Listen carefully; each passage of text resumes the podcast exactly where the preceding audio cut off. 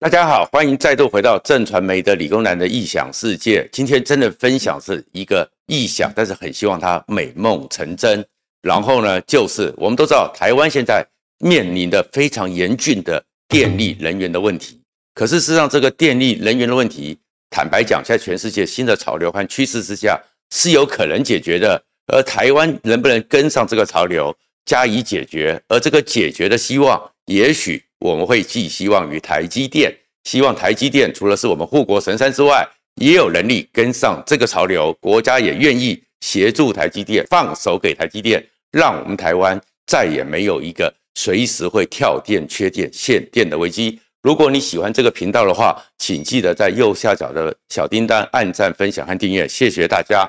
我们知道说台湾呢，常常很多人说是个科技岛，可是这个科技岛里面有一个很特殊的状况。政治人物除外，政治人物对于科技、对于趋势、对于科学，基本上是弃如敝屣，根本不放在眼里的。也因为这样子的话，所以我们会让看到整个台湾呢，现在的整个社会上，还有整个人民的气氛，和二三十年前都不一样。为什么讲到二三十年前呢？很多时候，我们自己小时候长大到现在，也不知道我们原来我们自己像我们这一辈半百老翁了。在一个成长的年代，竟然会被人家称为是台湾的黄金年代。而这个黄金年代到底为什么在我们那个年代里面这么的黄金？除了台湾金银卡布之外，其实很重要是每个人都充满了自信，每个人的眼睛都是向前看，看向远方，觉得自己会越来越好，充满了自信。而这个黄金年代里面整体的气氛，其实当时就有一个字眼叫 “vision”。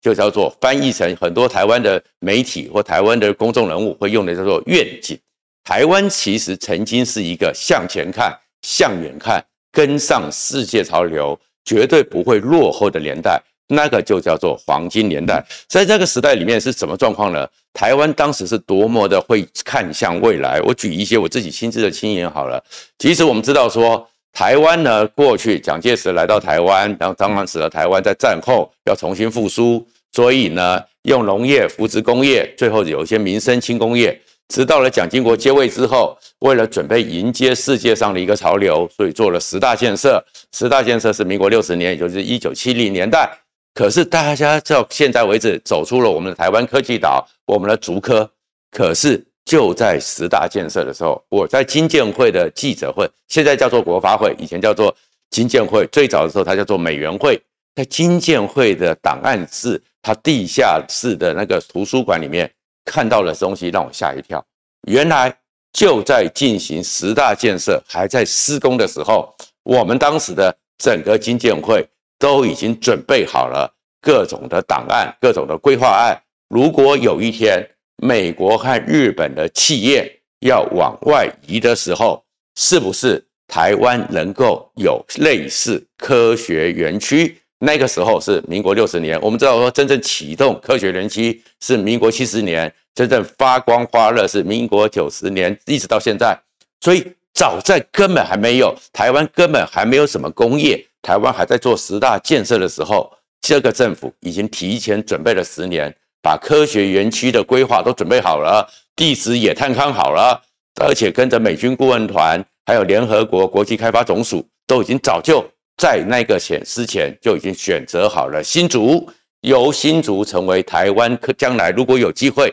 成为科技岛的时候的一个最重要的核心基地，提前了十年以上。所以到了十年之后，当整个孙运璇呐、李国鼎到美国去。想要开始带台湾走入电子产业的时候，会特别看到在德仪里面一个落寞的副总裁。那个副总裁可能因为他是外国人，可能他是黄种人，在整个白人至上的民族里面，他其实有一点点人生前景走到了瓶颈。而走到瓶颈之后呢，台湾就把这个五十岁的人找回台湾，就叫做张忠谋。那张忠谋为什么愿意回来？因为台湾已经提前十年就准备好了。同样的故事也有的时候，因为当时就是美国开始觉得在西雅图那边的很多电子产业要外移，所以台湾成了一个亚洲它首先外移的基地。同样的，现在大家在讲电动车，电动车很重要的核心技术是电池，而台湾的电池产业还有台湾的马达产业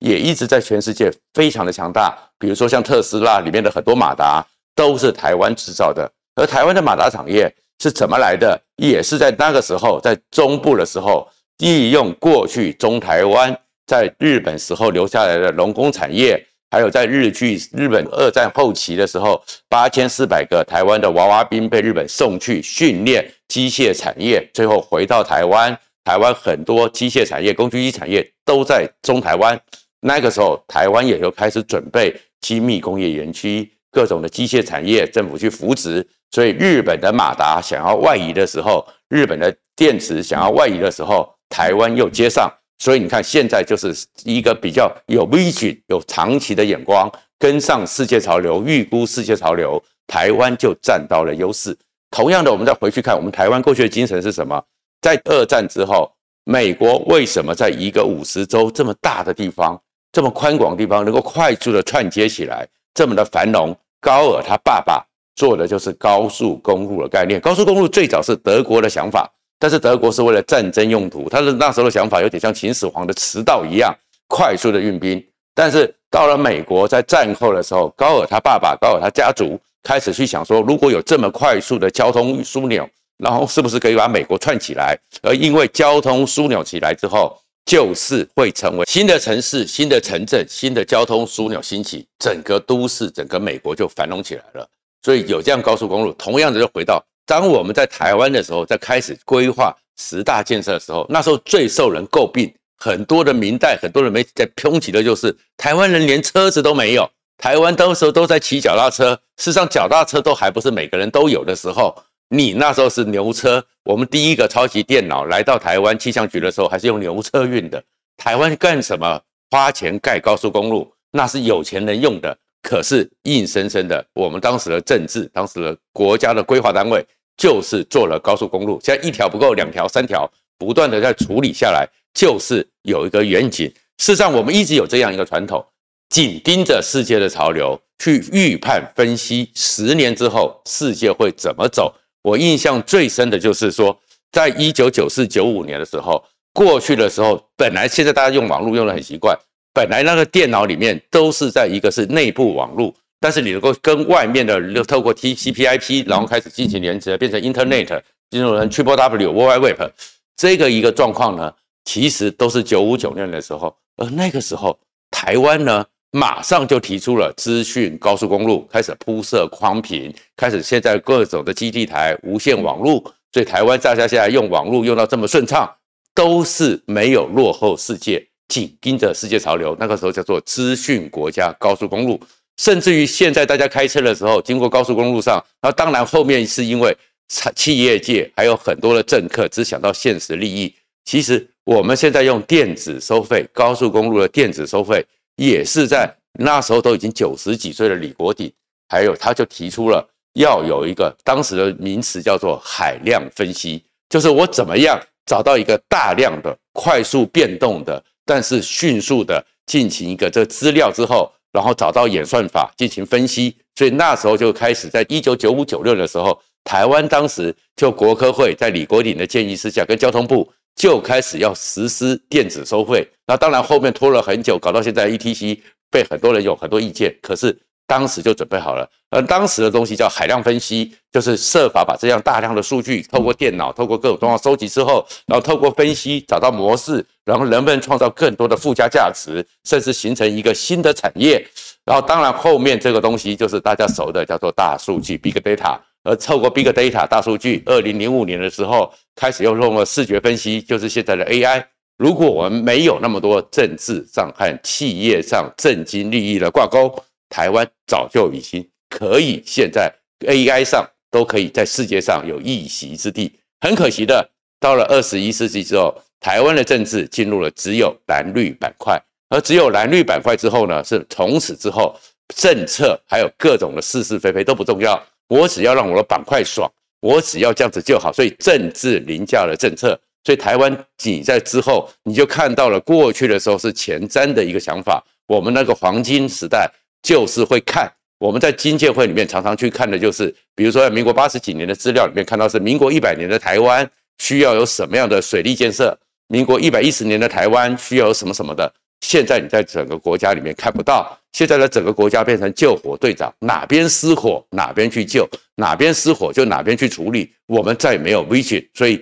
黄金年代很快的就在台湾，就跟我们是那个时候充满了自信，眺望远方，完全不一样了。而可是现在这个情况之下，还是有些事情我们还是得去面对，因为有时候那个时候有自信，可是这个时候是生死存亡。比如说像电力，电力为什么重要？现在的状况是像比尔盖茨前一段时间讲的，那是非常核心的关键。核心的关键在哪里呢？台湾的全世界电力，现在大家都在讲电动车、电动车产业。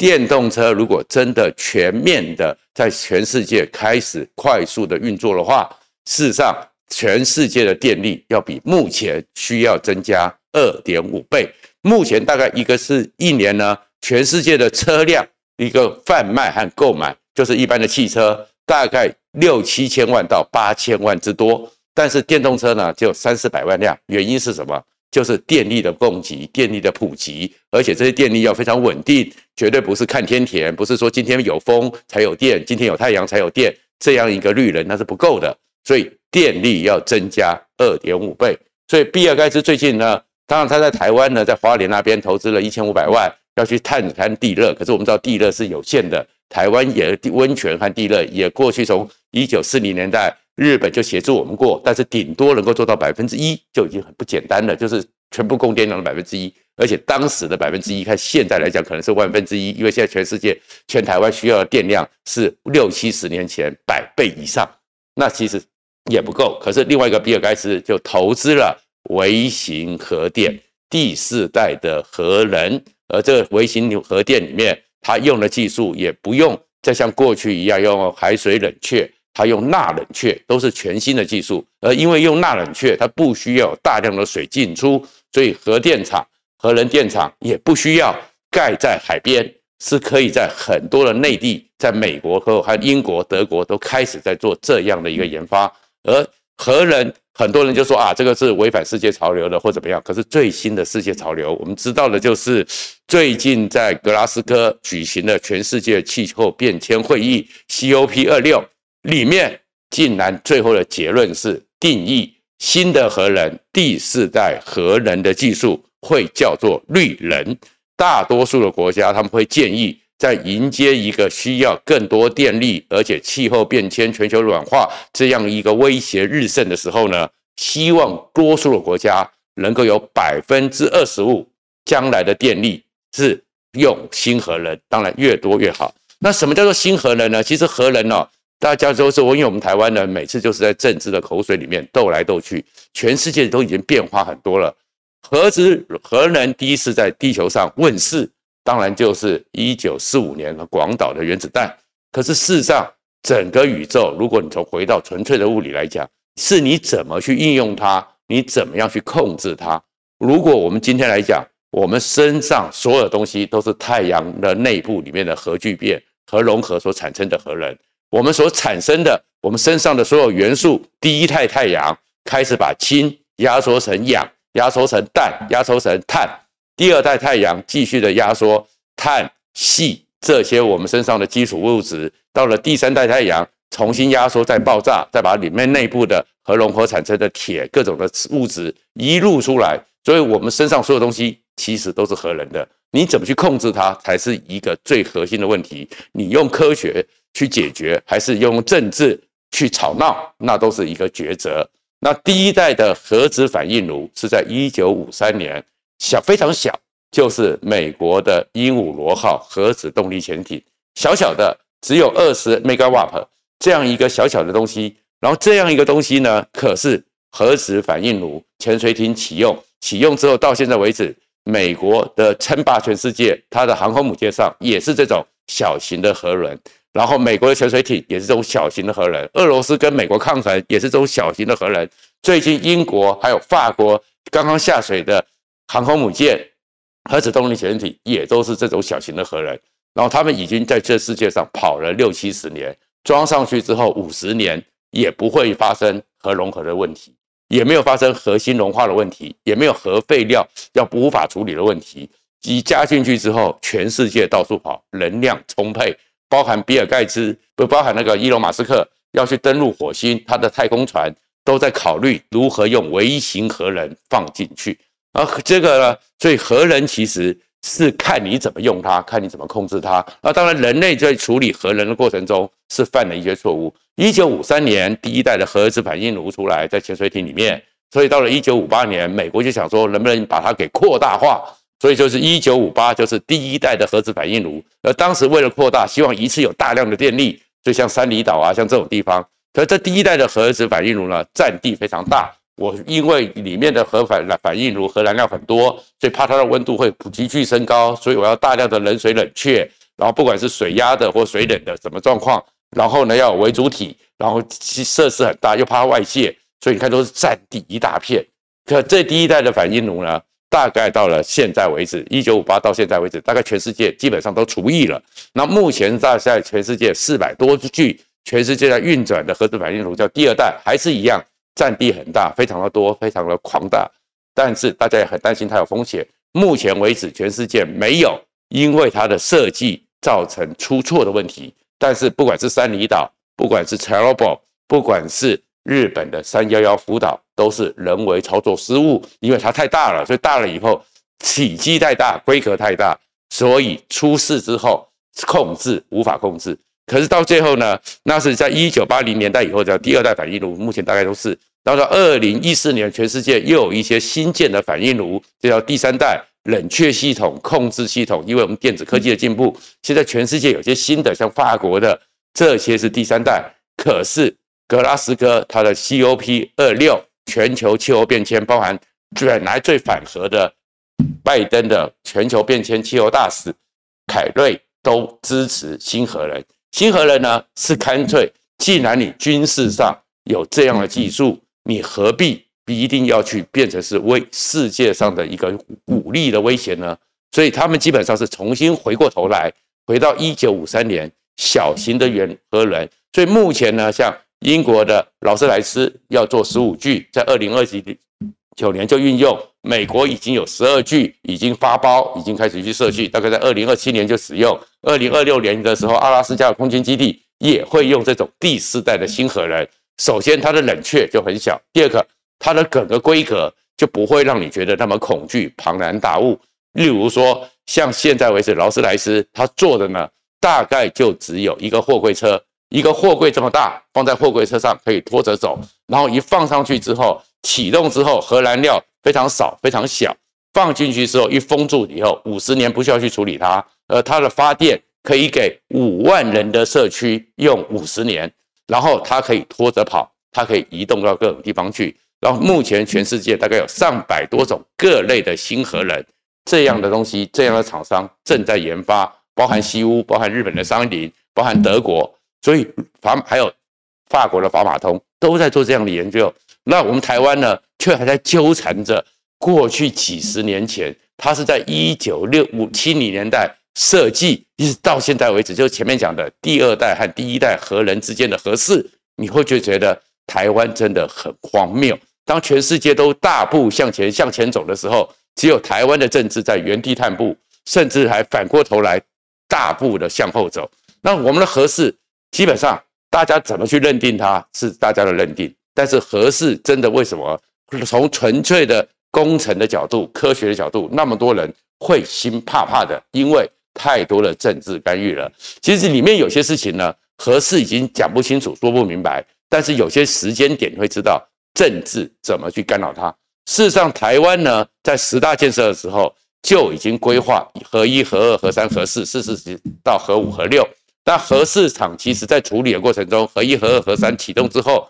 核四也在那个时候规划，都是 G 一，日美国 G 一。但是很奇特的是，现在很多反核人士有个时间点也是故意的，或者是他们不知情的，就是他们一直讲说是因为一九八六年 c h e r n o b 四月二十六号车诺比尔事件让大家对于核能惊惧，可是事实上不是，台湾是在一九八五年的七月。车诺比根本没有发生，全世界没有人可以预判一年之后俄罗斯、苏联会发生车诺比事件。突然之间，当时的行政院长俞国华下了一个命令：民众疑虑未消之前暂停核试。所以核四是被蒋经国在那个时代第一次就停了。可是，一九八五年根本就没有发生过任何的所谓的车洛比事件。台湾民众其实，尤其是那个时候还在戒严时期，资讯封闭，怎么会有疑虑？有一怎么说状况？其实大家后来慢慢的去爬出，原来是在一九八四年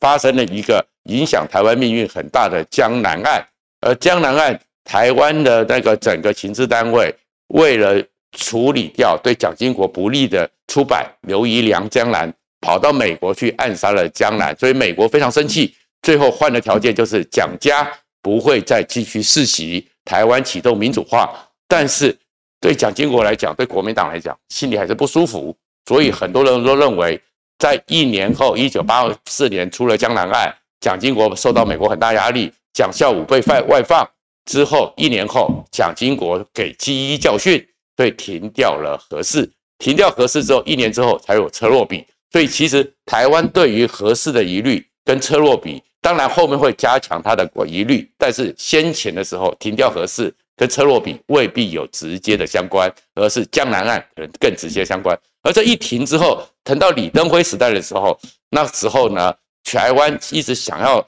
中国已经开始兴起，中国从俄罗斯崩解的苏联那边拿到了苏凯二十七，军力开始兴起，我们台湾需要二代战机，而这个时候法国开始跟我们卖幻象两千。美国波音，美国的说那个航空工业要跟我们卖 F 十六，这个时候机一和法国的法马通又来了，所以李登辉时代重启核四，最后我们买了幻象两千，也买了拉法叶，也买了高铁，然后也就一度的时候高铁本来是欧规的，是法国也在抢，然后当然还有捷运里面马特拉，然后这个情况之下。最后合适又被李登辉重启，所以很多时候认为李登辉在重启那个合适的时候，是不是跟美国的一个利用经济利益交换我们保卫台湾的军武，其实都是大家关切的课题。而且可是这个时候，机一再重新回来的时候，有些变化了。机一已经不是像先前和一、核二、核三的时候全场规划，大大小小同胞，它只做核心的部分。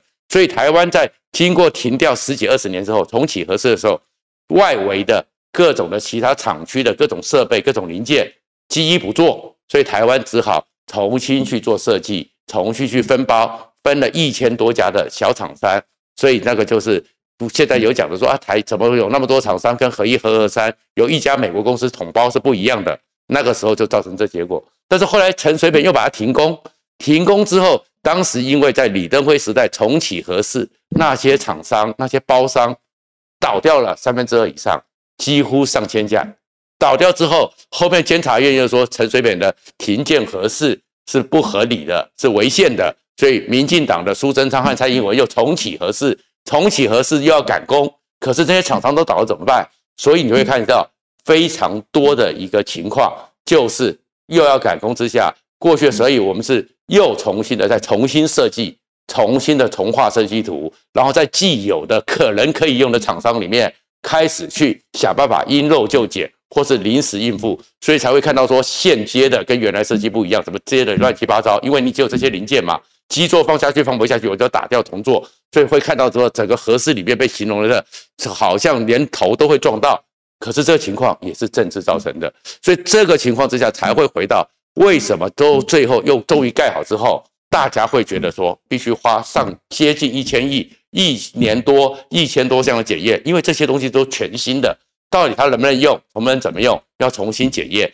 好不容易一年做完之后，马英九又没 guts，马英九又不敢启动，封存是为了重启，这个神经病的说法，莫名其妙的说法，所以最后又拖了七八年，对合适的在那边。那现在回到这个时候，我只能讲说，以我从理工的过程来讲，七年之前如果检验完毕。能够安全使用，台湾就是独一无二的核能电厂，台湾可以核能出租。如果呃当时检验之后启用之后不能用，那就是真的不能用。但是又摆了七年，你一辆车子摆在那边七年之后，你又说能够立刻重启，不要骗人了。那此时此刻，我只能觉得说，还不如我们就想一想，如果将来像七奈三奈米、像二奈米的工厂，像一个科学园区，交给台积电，小型的第四代维和人。交给他们去处理，你相信台积电的管理，你就会知道说，只要政府愿意下放核能发电给台积电，这些优良厂商，也许我们台湾再也不要为电的问题，从我小时候读大学吵到现在，吵了三四十年都没解。政治人物有很多时候，你们就回到早期的时候，尊重科学，交给像台积电这种专家来处理，不要让台湾每天听你们的废话。谢谢大家。